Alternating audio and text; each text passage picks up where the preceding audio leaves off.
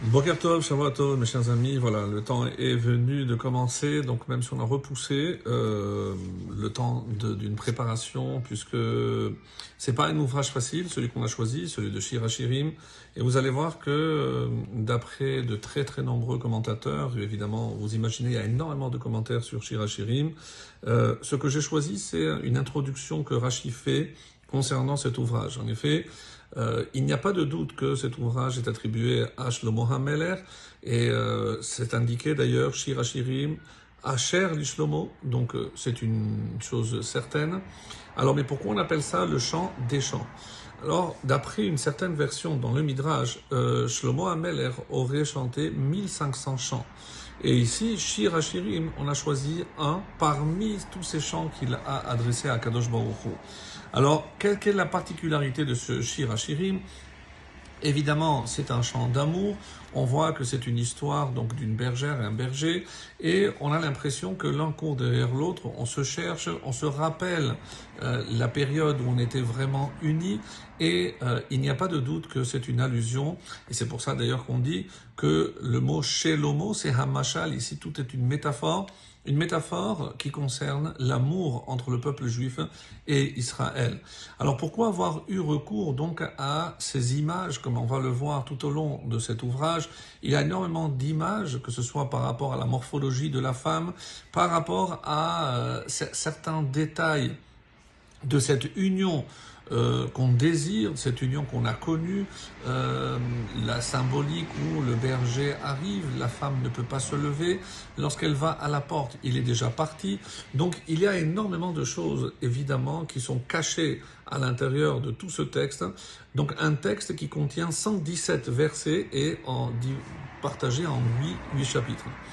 Euh, même la place où on doit mettre euh, Shirachirim, est-ce que ça fait partie des, euh, des, livres sacrés de la Bible, bien connu ce passage talmudique dans Baba Batra, où on va résumer, est-ce qu'on va convenir que oui, c'est un livre qui a de la sainteté ou non. Rappelez-vous que le terme pour désigner un livre qui a de la sainteté, c'est metame yadaim. Donc il peut rendre impur les mains. Et à ce sujet, donc, euh, plusieurs avis euh, concernant la, sainteté de, de ce livre, euh, comme c'est rapporté dans, dans, dans l'Agmara, je disais tout à l'heure, et dans les Midrashim, alors on dit que c'est Alderer ha-allegoria. Donc on comprend bien ici qu'il s'agit forcément d'une allégorie, qu'on ne peut pas prendre ce texte d'après le pshat. Et c'est pour ça que euh, si j'ai choisi le commentaire de Rashi, puisque nous savons très bien que Rashi est extrêmement euh, rigoureux et très féru de, du sens simple pshat, alors comment il va s'en tirer? Et c'est pour ça dans son introduction, donc une introduction qui euh, apparaît pour la première fois dans un ouvrage, donc l'impression qui est due à un certain Yehuda Rosenthal, dont la première parution est euh, à Yerushalayim. Et qu'est-ce qu'il dit dans ce texte? Alors, j'ai entendu plusieurs explications euh, dans la Masechet Sanhedrin, sauf d'avoir en lecha mikra mashmao. Donc, il est très difficile d'accepter qu'il y a un texte de la Torah qui puisse sortir de son sens littéral. Et même lorsque les prophètes ont utilisé des métaphores, donc on doit évidemment expliquer pourquoi cette métaphore et pas une autre. Il est vrai que concernant le livre de Shirachirim, il y a énormément de Midrash Agada, énormément d'explications d'après le Midrash et pas d'après le Pshat. Et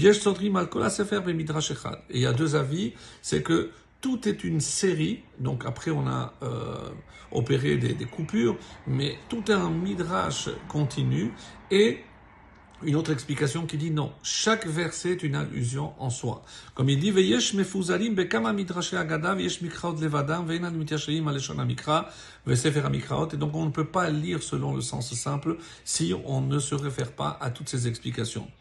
Ve'amarti belibi, dit Rashi, je me suis dit, litpos mashmaut mikra yashev beurim al sidram, je vais relever ce défi d'essayer d'expliquer selon tout ce qui est rapporté par rapport à cela. Midrashot meraboten bahem, midrash midrash. Je vais essayer de rapporter chaque midrash en son heure.